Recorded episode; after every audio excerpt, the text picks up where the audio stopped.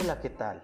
Mi nombre es Jorge Luis Ortiz Martínez, estudiante de la carrera de Derecho en el IEDEP.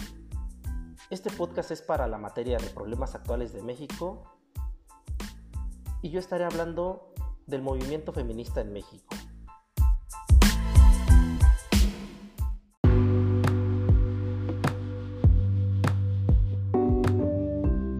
Origen. A través de la historia, las mujeres han luchado por la igualdad y por contar con los mismos derechos que los varones. Es así como el primer movimiento de mujeres surge en Europa en la Revolución Francesa en el que se demandaba igualdad, debido a que se cobraba la mitad del salario por el hecho de ser mujer. En 1791 surge la Declaración de los Derechos de la Mujer y de la Ciudadanía. Este es uno de los avances históricos que decretaron la igualdad de derechos y el derecho al voto. En lo que respecta al movimiento sufragista en Inglaterra de 1913, Emily Davidson se coloca en un circuito de carrera de caballos y muere. Ella, junto con otras compañeras del movimiento, fue encarcelada en diversas ocasiones por participar en actos de violentos, como romper ventanas del Parlamento o incendiar buzones de correos y orinar en sedes diplomáticas. Consciente de que estas acciones no conseguirían resultados tangibles, la aparición del feminismo como movimiento colectivo se inició en la ciudad de Nueva York en 1848, en donde se demandaba la igualdad de género, la no discriminación y se reclamaba el derecho al voto.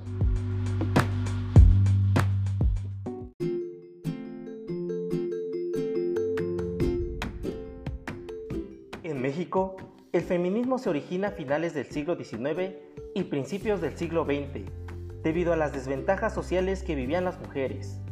Es en Yucatán donde surge el primer movimiento feminista que busca reivindicar temas educativos y sociales.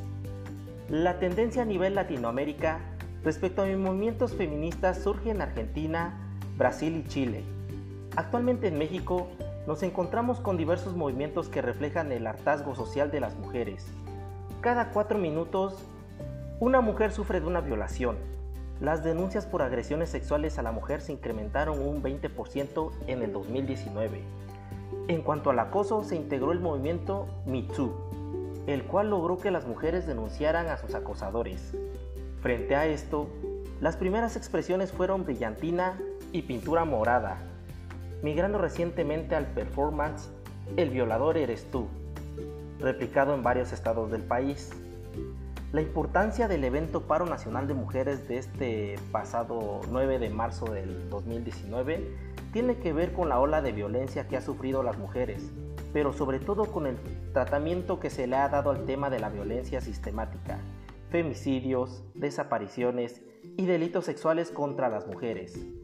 El sentimiento de indiferencia por parte de las autoridades de los tres niveles de gobierno, la falta de incapacidad institucional, en la atención a víctimas de mujeres, la violencia generalizada y la corrupción, la impunidad y la ausencia de políticas públicas integrales dirigidas a las mujeres. Nos duele ahora más que nunca, por ello no es menor que hoy tenga tanta relevancia unirnos a este movimiento y visibilizar la importancia de la mujer en los diferentes ámbitos de la vida social. Nunca nada se ha logrado sin acciones de revolución, sobre todo tratándose del femicidio.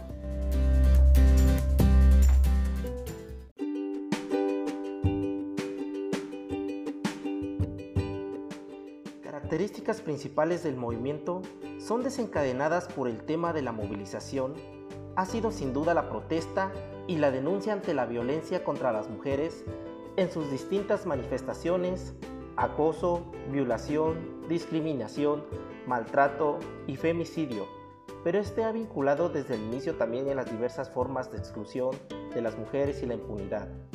La intensidad de los reclamos ha emergido a partir de entender una nueva forma de ser mujer en este siglo, en la que para los jóvenes se ha llegado a un límite donde existe un hartazgo insoportable ante los agravios históricos que se han padecido las mujeres, donde la normalización de cada sujeción y la violencia contra ellas de todas las generaciones ya es insostenible. De aquí el movimiento se ha caracterizado desde los inicios por sus fuertes exabruptos y explosiones de rabia contra los hombres, las instituciones, los medios y las complicidades silenciosas. De aquí también los mecanismos radicales y disruptivos que se han protagonizado han implementado, el tono de exigencias sin cortapistas, la intolerancia, desesperación y hartazgo ante la falta de respuesta de las instituciones y el uso incluso de la, de la violencia como medio para sacudir y llamar la atención.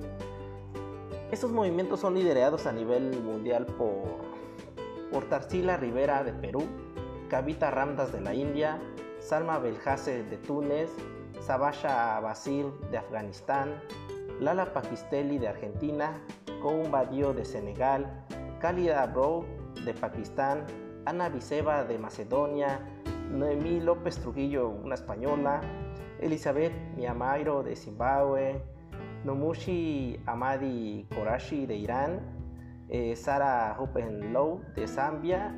En este caso en México tenemos a Marcelina Bautista, eh, la cual a los 14 años abandonó su pueblo de, en Oaxaca para irse a trabajar a la Ciudad de México como empleada del hogar y enseguida se dio cuenta de que el maltrato que recibía tanto ella como sus compañeras no era justo.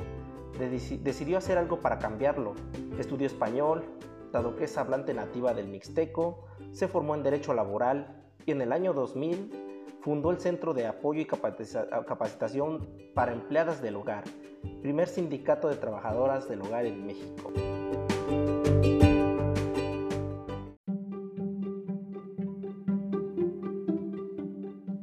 Entre un cúmulo de batallas ganadas y perdidas, el feminismo se ha consolidado como el principal movimiento contestario en México, no solo por su accionar coyuntural, también por su análisis histórico sobre la opresión de género y por formular protestas para eliminar desde lo institucional, comunitario y personal.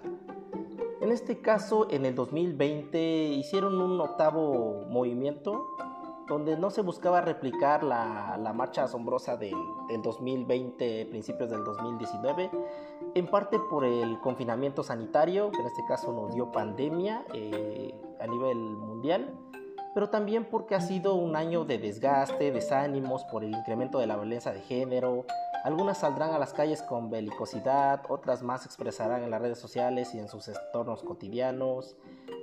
En el 2021, más que una parada conmemorativa en la lucha contra la violencia patriarcal en México, hoy nutre la combatividad y esperanza que no están solas. De nuevo, somos parte de una protesta global de la revolución social del siglo XXI y agradezco mucho porque hayan escuchado este podcast de mi auditoría. Me despido de ustedes, les mando un excelente abrazo, que la pasen bien. Buenas noches.